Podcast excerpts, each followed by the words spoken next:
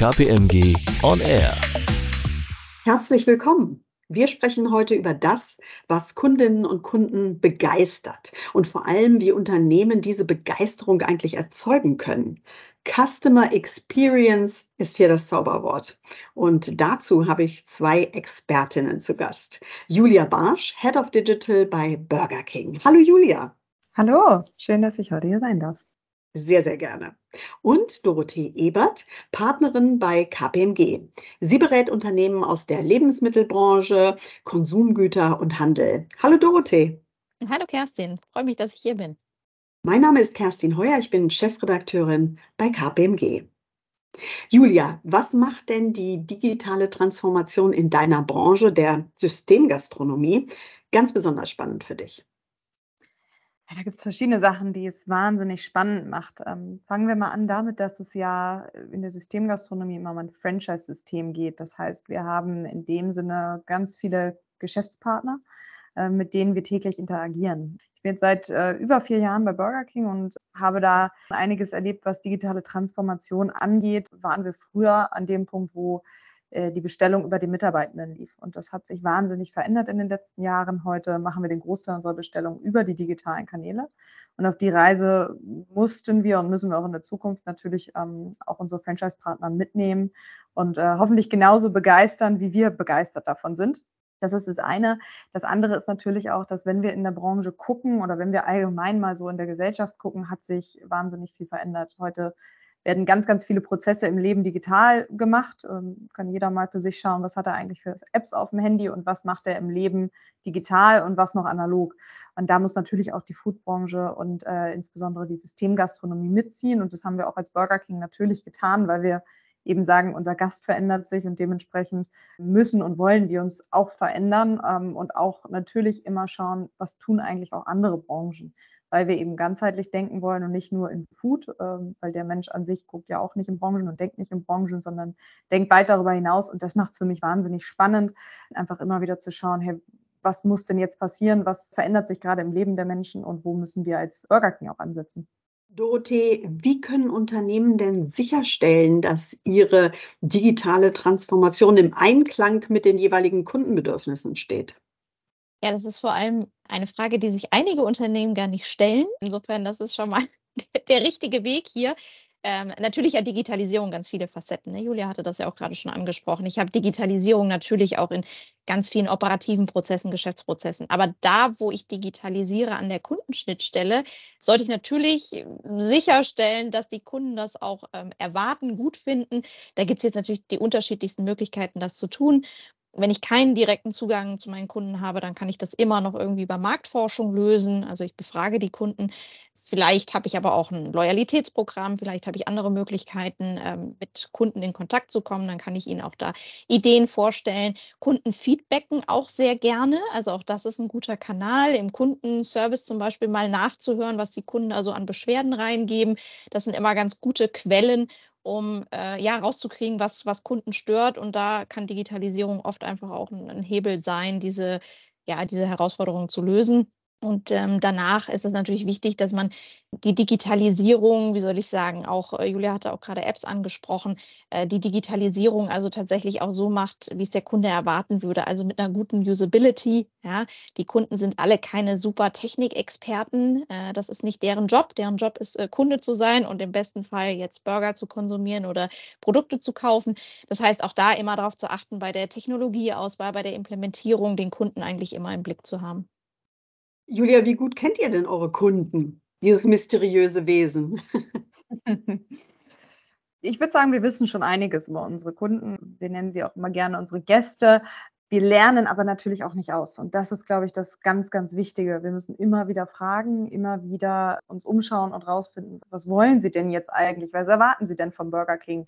Und ich glaube, das Spannende an der Digitalisierung ist, dass wir vieles viel transparenter auch mitkriegen wenn ich mir angucke, wie schnell wir Resonanz kriegen, wenn wir zum Beispiel in der App ein neues Feature launchen und dann merken, Moment mal, irgendwie funktioniert das nicht, irgendwie verlieren wir User, dann kann ich ganz schnell äh, entsprechend der Daten Rückschlüsse ziehen, was ist passiert. Das geht natürlich auch in die andere Richtung. Und das ist eben auch das Spannende an der Digitalisierung, weil es uns hilft, unsere Gäste besser kennenzulernen und vor allem auch schneller noch mehr zu erfahren, was nicht den langen Vorlauf braucht. Und das macht wahnsinnig viel Spaß, äh, einfach mehr rauszufinden und mehr analysieren zu können. Wie messen wir denn Kundenerfahrung, Dorothee? Ja, es gibt verschiedene Möglichkeiten, das zu tun. Also das eine ist natürlich, so wie Julia das auch gerade gesagt hat, einfach mal zu gucken, was die Kunden machen und was gut ankommt, was nicht angut. Also das, was nicht genutzt wird, das ist im Grunde ein sehr unmittelbares Feedback. Da habe ich offensichtlich keine gute Erfahrung hinterlassen, keinen guten Job gemacht. Manche Sachen kann man aber auch jetzt aus äh, Verhalten und Transaktionen nicht ableiten. Und da muss man dann ein bisschen eine, eine, Ebene höher gehen und Kunden auch ganz explizit danach fragen. Wir tun das als KPMG auch sehr regelmäßig. Wir messen Kundenerfahrungen in sechs äh, Treibern die letztendlich aussagen, wie gut ist eigentlich die Interaktion zwischen den Kunden und dem jeweiligen Unternehmen. Ja, und da gucken wir uns verschiedene Säulen an, beispielsweise das Thema Integrität äh, ist ein ganz äh, entscheidender Treiber. Also für wie integer halte ich eigentlich das Unternehmen? Das Thema Erwartungen ist ein ganz großer Punkt. Also viele Unternehmen versprechen auch sehr viel im Marketing, recht blumig. Die Kunden gucken sich dann schon genau an, inwieweit man diese Erwartungen erfüllt. Eine weitere Säule ist Zeit und Aufwand zum Beispiel. Also wir haben als Kunden ja alle oft ein Bedürfnis, äh, unsere Themen, unsere Anliegen möglichst schnell zu bearbeiten. Ja, also wie lange dauert das eigentlich, äh, bis hier meine Interaktion sozusagen vonstatten gegangen ist. Wir messen aber auch Themen wie Problemlösungskompetenz, ähm, Personalisierung ist ein ganz, ganz wichtiger Treiber und auch Empathie. Also nicht nur sozusagen die Hard Facts, sondern auch, wie sehr fühlt sich ein Kunde von äh, der Interaktion mit dem Unternehmen auch verstanden. Gäste verlangen ja auch beim Bezahlvorgang immer mehr nach Convenience. Julia, welche Herausforderungen bringt das denn eigentlich für ein Unternehmen wie deins? Ja, wir sehen natürlich, dass Bargeld in Deutschland weiterhin ein Thema ist. Aus der digitalen Sicht gesprochen möchten wir natürlich aber auch in dem Bereich mehr Möglichkeiten bieten. Äh, natürlich als große Marke bieten wir natürlich die normalen Bezahlmethoden an, von äh, Girocard bis äh, VisaCard und Apple Pay, Google Pay. Das ist normal, das sollte auch der Standard sein, denke ich. Wir fragen uns aber dann auch häufig, Mensch, was erwartet denn der Gast noch von uns? Was können wir denn tun, um diesen Gedanken von Convenience noch weiter zu steigern? Und da sind wir auf eine Sache gekommen, die sich angeboten hat, denn seit Corona kann ja jeder mit einem QR-Code umgehen, äh, glücklicherweise. Und wir haben dann uns gefragt, was wird denn eigentlich in Deutschland gerne genutzt, um Bezahlungen zu machen? Und da sind wir auf PayPal gekommen. Und PayPal ist in Deutschland äh, riesengroß fast jeder zweite Deutsche nutzt PayPal. Und das wollten wir auch nutzen. Und auch da wieder, was ich eingangs gesagt habe, äh, unsere Gäste denken ja nicht in Branchen, sondern das Leben ist das Leben. Und das wollten wir nutzen und sagen, Mensch, wenn ich im Privaten ständig PayPal nutze, dann möchte ich das doch auch bei Burger King tun. Da möchte ich doch an meinen äh, leckeren Burger auch kommen, indem ich mein Lieblingszahlungsmittel, mal vorausgesetzt, es ist für einige Deutsche das Lieblingszahlungsmittel, benutzen kann. Und das wollen wir gerade aus, auch im Zusammenhang noch mit anderen Zahlmethoden, die alle über einen QR-Code funktionieren, sodass man an unseren äh, schicken Bestellterminals im Store dann eben über einen QR-Code bezahlt, wo es aber häufig von unseren Gästen einfach genutzt wird, ist einfach PayPal muss man so sagen. Und ähm, das begeistert mich total, weil wir sehen, dass wenn wir mal um die Ecke denken und wenn wir überlegen, Mensch, was gibt es denn noch nicht, was könnte aber unserem Gast helfen, schneller an seinen Burger zu kommen und mit einer tollen äh, Experience auch noch, dass das wahnsinnig gut angenommen wird und unsere Gäste durchaus auch mal Lust drauf haben und schon einen Anspruch haben. Nicht einfach nur kommen und es lecker essen wollen, sondern auch einen Anspruch haben, dass die Experience drumherum auch irgendwie cool ist. Das sehen wir zum Beispiel auch im äh, Lebensmitteleinzelhandel ganz häufig. Da sind es äh, im Grunde die gleichen Herausforderungen, die jetzt auch bei Burger King beschrieben wurden. Da kann der Laden noch so toll sein und das Sortiment noch so schick und das kann am Ende alles ganz, ganz toll schmecken und die Preise sind auch in Ordnung. Aber wenn es an der Kasse lange dauert, dann sind die Kunden einfach enttäuscht. Und äh, das ist ja zum Beispiel eine der, der großen Pain Points bei ganz, ganz vielen Händlern, äh, wo sie ja immer wieder nach neuen Antworten suchen, Self-Scanning, automatisierte Stores, in denen ich sozusagen über die Videofunktion nachher bezahlen kann, also wo ich gar keinen Checkout mehr habe. Also da wird ganz, ganz viel im Moment auch experimentiert, weil man eben diesen Pain Point erkannt hat und weil man verstanden hat, dass wenn ich den löse, und die Customer Experience verbessere, dann hat das einen unmittelbaren Effekt auf die Loyalität meiner Kunden, auf den Kundenwert, auf die Zufriedenheit. Also da sind auch ganz viele monetäre Faktoren hinten dran. Das ist ja jetzt kein Selbstzweck an der Stelle, sondern es lohnt sich ja auch wirklich in Customer Experience zu investieren. Julia, gibt es da auch regionale Unterschiede bei euch? Also wo was besonders gut oder besonders schlecht akzeptiert wird? Ganz regional kann man das tatsächlich gar nicht mal so sagen, ähm, aber natürlich sehen wir Unterschiede an Standorttypen. Also ein Travel-Standort, der hat dann doch nochmal ein bisschen andere Eigenschaften als der Standort in der Innenstadt. Äh, da sehen wir schon Unterschiede, aber man muss sagen, gar nicht mal so groß in dem Bereich äh, Digital oder Payment. Auf der Deutschland-Ebene könnte ich jetzt keine großen Unterschiede erkennen, aber diese Customer Experience Studie, die machen wir beispielsweise international, wo ich immer ein bisschen schmunzeln muss, diese Säule Zeit und Aufwand, die ich gerade erwähnt habe, die ist für uns Deutsche besonders wichtig. Also wir sind da besonders Fan, wenn es ganz schnell geht und alles ganz convenient und, und so. Das ist in anderen Ländern gar nicht so im Fokus. Also insofern, ja, es gibt schon, glaube ich, auch kulturelle Unterschiede, was dann eine gute Customer Experience ausmacht. Absolut. Und wenn ich da nochmal anschließen darf, das sehen wir natürlich auch, wenn wir mit unseren Burger King-Kollegen international uns unterhalten, dass es doch ähm, gerade in dem Punkt Convenience und auch Payment wahnsinnige Unterschiede gibt. Also ich sage jetzt mal das Thema Bargeld, auch wenn wir hier heute ja über eher die digitalen Payment Types äh, sprechen, das ist natürlich ganz, ganz unterschiedlich von Markt zu Markt. Und äh, so sehen wir auch in den digitalen Lösungen, da müssen wir schon manchmal einfach oder meistens schauen, was ist jetzt für Deutschland relevant. Ne? PayPal ist ein gutes Beispiel und wo macht das Sinn. Aber ja, auch das, äh, Dorothee, kann ich dir nur zustimmen. Da sehen wir häufig, äh, müssen wir auch schmunzeln, wenn wir uns da mit den anderen Kollegen der anderen Burger King-Märkte vergleichen. Ein wichtiger Teil der Digitalisierung läuft ja nun in der Systemgastronomie auch ähm, abseits des direkten Kontakts mit den Kundinnen und Kunden ab. Welche Aspekte äh, sind ähm, beispielsweise bei der Digitalisierung der Lieferkette da bei euch im Fokus? Ja, wir sehen schon, dass wir jetzt war die letzten Jahre ganz viel Fokus auf Customer-Facing Digitalisierung, also wie kann der Gast am Ende an sein Essen kommen mit einer tollen digitalen Erfahrung. Und jetzt müssen wir auch schauen, was machen wir eigentlich im Hintergrund. Ne? Also Lieferkette ist ein Thema, da ist auch sowas wie Schichtplanung ein Thema, da ist auch das Thema Küche, ist ein ganz wichtiges, wenn man da mal schaut, was mittlerweile mit Robotern im Food-Bereich möglich ist, ist das wahnsinnig spannend. Wir sehen aber auch, dass dadurch, dass wir eine Systemgastronomie sind, wir müssen immer wahnsinnig bedacht sein, wenn wir in die, in die Systeme eingreifen. Also wenn wir in die operativen Abläufe eingreifen, muss die Digitalisierung, die wir da bringen, eben auch einwandfrei funktionieren. Und deshalb schauen wir gerade, wo müssen wir da angreifen in diesen Bereichen ähm, und wo ist wahnsinnig viel Potenzial. Aber natürlich bringt das auch Herausforderungen mit und die gilt es dann für uns einfach ganz, ganz genau zu schauen, wo sind wir schon so weit und wo sind wir vielleicht auch noch nicht so weit. Und ein Großteil dessen, was nachher eine gute Kundenerfahrung ausmacht, passiert ja gar nicht an der Kundenschnittstelle direkt, sondern ja tatsächlich auch im Hintergrund. Also Warenverfügbarkeiten jetzt zum Beispiel in Läden, Lieferketten, Supply Chain im Griff zu haben, das zahlt ja sehr, sehr stark danach ein, ob der Kunde zufrieden ist, ob er die Produkte findet, ob er die Qualität findet, die er sich wünscht. Wir sehen ja sozusagen nur das Schaufenster vorne, aber da muss ganz viel im Hintergrund passieren und auch gerade die Digitalisierung kann da sehr, sehr stark unterstützen, dass die Prozesse besser werden, schneller werden, effizienter werden. Damit die Customer Experience am Ende also wirklich stimmt, muss das ganze System aus einem Guss sein, haben wir jetzt gerade auch schon angesprochen. Da ist ja dann auch häufig von der sogenannten Hyperpersonalisierung die Rede. Also eine stark personalisierte Customer Experience, bei der Kundinnen und Kunden in Vertrieb, Marketing, Service bei den individuellen Bedürfnissen abgeholt werden. Was gilt es da zu beachten, Dorothee?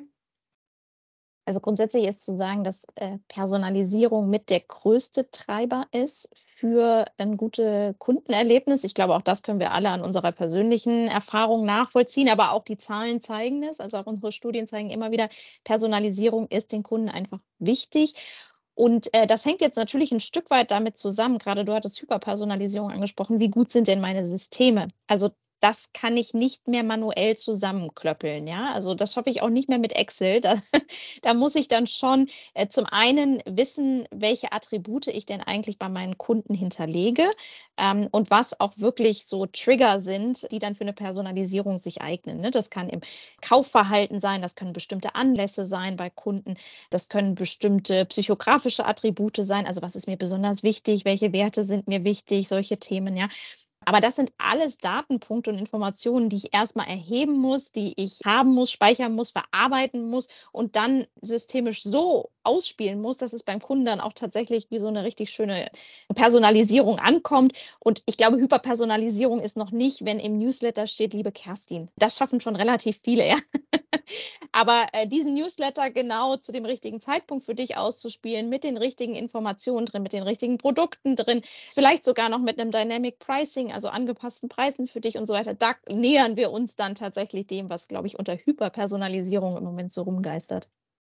Ich kann ihm nur zustimmen, dass wir das genau sehen, dass wenn wir in Richtung Personalisierung gehen und sich Angebote unterscheiden, je nach Likes oder Dislikes unserer User, dass das unfassbar gut ankommt. Also nicht nur die Resonanz, sondern das sehen wir natürlich auch am Ende in den Umsätzen dieser Angebote. Und ich glaube, in die Richtung muss es viel, viel stärker gehen. Ich meine, heute ähm, bin ich schon enttäuscht, wenn ich Musik streame oder eine Serie suche und mir wird nicht das vorgeschlagen, was eigentlich zu dem passt, was ich sonst immer höre oder sehe. Und genauso ist es eben bei uns auch, dass wir ganz klar sehen, unsere User, die haben gar kein Problem damit, uns auch mal was zu erzählen oder uns was über sie zu sagen. Aber dafür erwarten sie eben auch was. Ne? Also da ist die Erwartungshaltung schon ganz klar. Ich sage euch, äh, ob ich Plant-Based oder Chicken mag, aber dann spielt mir doch auch mal ein gutes Angebot für Plant-Based aus. Und das machen wir natürlich auch gerne und sehen, dass das einfach unsere Gäste total happy macht. Kundenwünsche sind wichtig. Ähm, sind denn Markttrends wichtiger? Also natürlich beobachten wir den Markt ganz stark. Das ist ganz wichtig. Da müssen wir mit offenen Augen durch die Welt laufen. Ich glaube, es ist immer eine Mischung aus, was tut der Markt, was tut uns dann natürlich, wir sind ja eine, eine globale Marke, was tun auch andere Märkte wo können wir voneinander lernen. Jetzt haben wir eben darüber gesprochen, dass es auch viele Unterschiede gibt. Ich glaube, da gilt es dann auch immer zu verstehen, was ist jetzt gerade ein Trend, der vielleicht nur in Spanien ist und in Deutschland gar nicht relevant. Oder vielleicht macht Frankreich gerade was, was für uns total toll adaptierbar wäre. Und deshalb, ähm, wir halten in alle Richtungen, sowohl was den eigenen Markt angeht, als auch was die Marke in anderen Märkten angeht, die Augen offen und versuchen das dann zu verbinden mit dem, was wir durch unsere eigenen Daten über Gäste wissen, aber auch über, natürlich machen wir wahnsinnig viel Umfragen und investieren in Marktforschung, weil wir glauben, das ist wahnsinnig wichtig, um einfach einen größtmöglichen Einblick zu haben in das, was unsere Gäste von uns erwarten. Ich würde vielleicht noch ergänzen, Kunden haben wahnsinnig viele Wünsche. Manchmal äußern sie auch Dinge, die sie dann gar nicht tun. Also ich glaube, da muss man auch ganz äh, genau sich anschauen. Äh, wir haben alle so eine Tendenz in Umfragen beispielsweise immer wieder zu antworten, wie wichtig uns Nachhaltigkeit ist und dass wir Plastikmüll reduzieren wollen und dass das ne, kein, kein billiges Fleisch essen wollen und so weiter. Und wenn man sich dann die äh, faktischen, die Zahlen anschaut, dann äh, bestätigt sich das nicht immer. Der Plastikmüll steigt, äh, die Lebensmittelverschwendung im privaten Haushalt steigt leider immer noch. Also es gibt da sehr viele Punkte. Das heißt, da muss man, glaube ich, auch noch mal ganz genau hinschauen. Kunden äußern, wenn du sie fragst, erstmal relativ viele Wünsche und nicht alle kannst du dann auch natürlich umsetzen. Ja, das ist wichtig zu schauen, welche Kundenwünsche treiben denn dann auch letztendlich eine Loyalität oder eine Wiederkaufrate oder so, äh, weil du kannst als Unternehmen auch nicht alles machen. Nun sind ja Digitalisierungsprojekte ohne Trial and Error eigentlich nicht durchzuführen. Was waren denn so die größten Überraschungen während der Transformationsprozesse bei euch, Julia? Eine große Überraschung war, dass wir anfangs nicht genug in genau dieses Trial and Error investiert haben. Wir sind äh, ein bisschen zu naiv vielleicht auch an die Sache rangegangen, haben gedacht, na gut, das äh, machst du jetzt mal im Store und äh, dann guckst du mal, wie es läuft. Und so funktioniert es natürlich nicht. Also wir haben die letzten äh, Jahre wahnsinnig viele Learnings gesammelt im Sinne von, wir brauchen genug Testphase vorab. Ähm, wir müssen ganz, ganz, was ich vorhin auch schon sagte, ganz vorsichtig sein, bevor wir in die operativen Abläufe eingreifen in dem Sinne, weil eben hinter allem ein System ist. Und wenn man in dieses System jetzt plötzlich Technik reinstellt, die nicht funktioniert, dann äh, tut es mehr Schaden, als dass es Gutes tut. Das heißt, während der Transformation haben wir einfach gelernt, äh, viel Zeit nehmen für Testing und äh, dann auch einfach, sobald wir in die Stores gehen, ich meine, es ist bei uns natürlich wahnsinnig wichtig, das physische Geschäft, das brauchen wir, damit wir unser Produkt an den Mann oder die Frau bringen können. Und deshalb dort einfach einen, einen guten Draht auch zu den Store-Teams pflegen, um wirklich guten Input zu bekommen und sich immer stetig weiter zu verbessern in dem ganzen Prozess. Es ist, glaube ich, unfassbar wichtig, weil einfach nur installieren oder, oder einfach nur launchen und dann zu sagen, jetzt ist fertig, das wäre fatal. Welche Erfahrungen machen deine Kunden da, Dorothee? Sehr ähnliche. Also äh, vor allem, so wie Julia es gesagt hat, das sind ja alles sehr, sehr komplexe Themen, die total verschachtelt sind, die jahrelang sozusagen erprobt sind, systemisch auch aufgebaut wurden. Äh, man darf sich das, glaube ich, nicht so naiv vorstellen, dass man sagt, okay, und jetzt liste ich hier mal zwei neue Produkte ein oder probiere mal einen neuen Bezahlvorgang aus. Das, das mache ich dann jetzt einfach mal. Da hängen unheimlich viele Abläufe hinten dran, die ich im Zweifelsfall alle durcheinander bringe. Also insofern, ich kenne eigentlich kaum Kunden, die nicht vorher mal so ein, so ein MVP ausprobieren, also oder ne, einen Piloten fahren oder also wirklich in einem abgegrenzten Terrain versuchen, das Thema erstmal auszuprobieren sowohl um die Kundensicht zu verstehen, also ist es das, was der Kunde wollte, referenzierend auf das, was ich gerade gesagt habe, oder hat er sich eigentlich was anderes gewünscht und konnte es vielleicht nur noch nicht so richtig äußern? Also muss ich erstmal nachsteuern an der Idee. Oder ähm, habe ich vielleicht irgendwie in einem System noch einen, einen Fehler sitzen, den ich ausräumen muss, bevor ich das jetzt großflächig ausrolle? Nun muss man all diese Neuerungen, die man dann tut, ja auch implementieren und man muss Mitarbeitende mitnehmen. Wie sind denn da die Erfahrungen an der Basis? Was ist äh, für euch in der Systemgastronomie da besonders wichtig? Die Basis ist, dass wir diesen Kontakt pflegen, dass wir die Mitarbeitenden immer wieder im Austausch sind. Das ist natürlich erstmal für, ich sage jetzt mal, den Einzelkontakt für die Pilotstores etc. Sobald es dann in den systemweiten Rollout geht, ist es wahnsinnig wichtig, alle Beteiligten abzuholen. Das sind zum einen die Franchise-Partner, als dann auch die Store-Teams.